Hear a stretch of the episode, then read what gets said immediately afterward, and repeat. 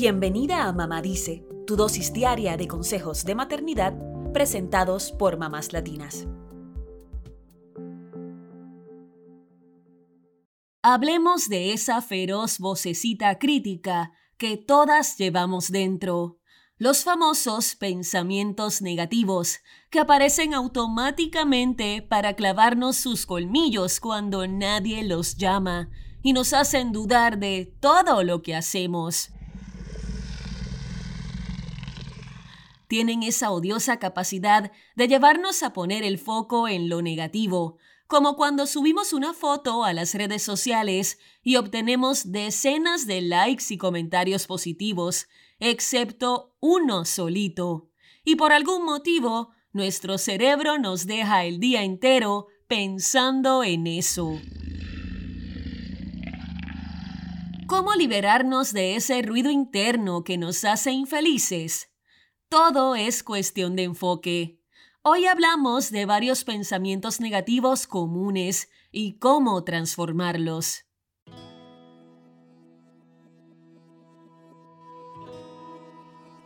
Número 1. Es posible que en algún momento hayas pensado, esto es demasiado difícil y es una pérdida de tiempo.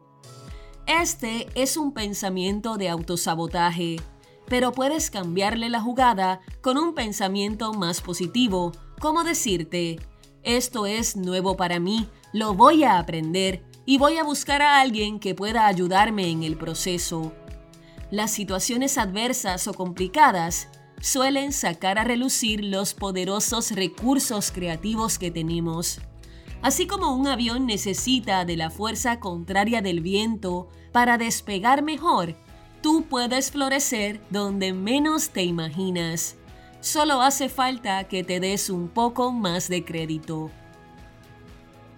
Número 2.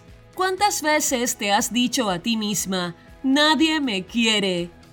Habrás escuchado que en la pareja deberíamos evitar usar el siempre y el nunca pues lo mismo aplica para cuando te hablas a ti misma. Siempre es mi culpa, me va mal en todo. En cuanto te invadan estas ideas absolutistas, responde con una acción concreta. Llama a alguien que te haga sentir aceptada y que te recuerde lo valiosa que eres. O haz una lista de tus logros recientes.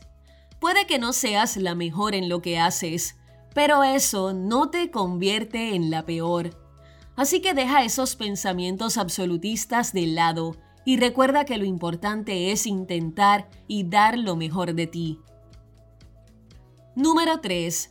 Otra frase negativa que solemos decirnos a nosotras mismas es, no soy lo suficientemente buena. Ante esta idea, el primer paso es preguntarte, ¿suficiente para quién o para qué? Si haces esfuerzos para agradar a otros o para ser reconocida, entonces te estás desconectando de lo que verdaderamente quieres ser o hacer. Número 4. Seguro también te ha pasado por la cabeza la frase, quisiera ser como ella y tener lo mismo, pero no puedo. En la era de las redes sociales, las comparaciones son casi inevitables. Pero si de algo sirven, es para preguntarnos qué es lo que nos atrae de la vida del otro y qué podemos hacer para conseguirlo.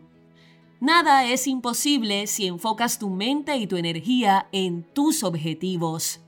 ¿Te genera cierta envidia ver fotos de viajes a lugares paradisiacos? Ponte la meta de ahorrar para tus próximas vacaciones. ¿Ves a la gente feliz en una empresa mientras tú te lamentas cada día que te levantas para ir a trabajar? Quizás sea hora de cambiar el rumbo. No te estanques en la infelicidad. Si algo de tu vida te molesta o no termina de convencerte, muévete. Y recuerda que no todo lo que vemos en las redes sociales es real. Número 5. Cuando algo no te sale como hubieras querido, es posible que pienses, fallé, cometí un grave error. Si te atormenta este pensamiento, recuerda que eres humana y que todos nos equivocamos. Mañana no lo recordará nadie.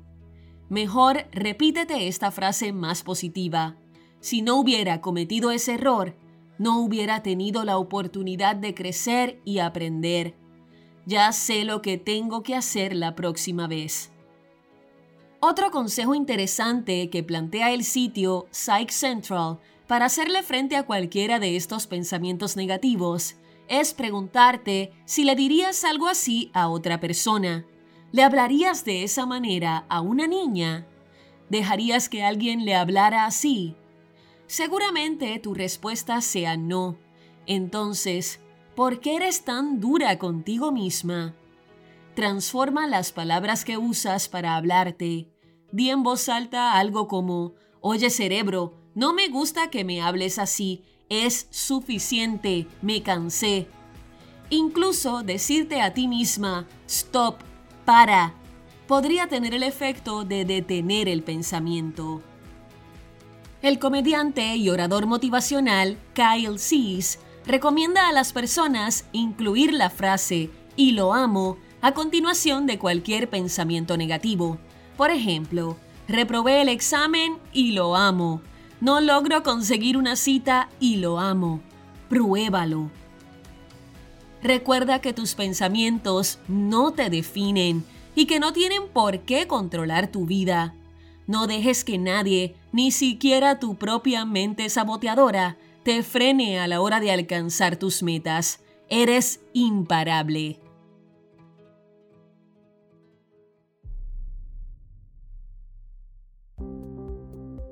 Eso es todo por hoy. Acompáñanos mañana con más consejitos aquí en Mamá Dice y síguenos en mamáslatinas.com, Mamás Latinas en Instagram y Facebook y Mamás Latinas USA en Twitter.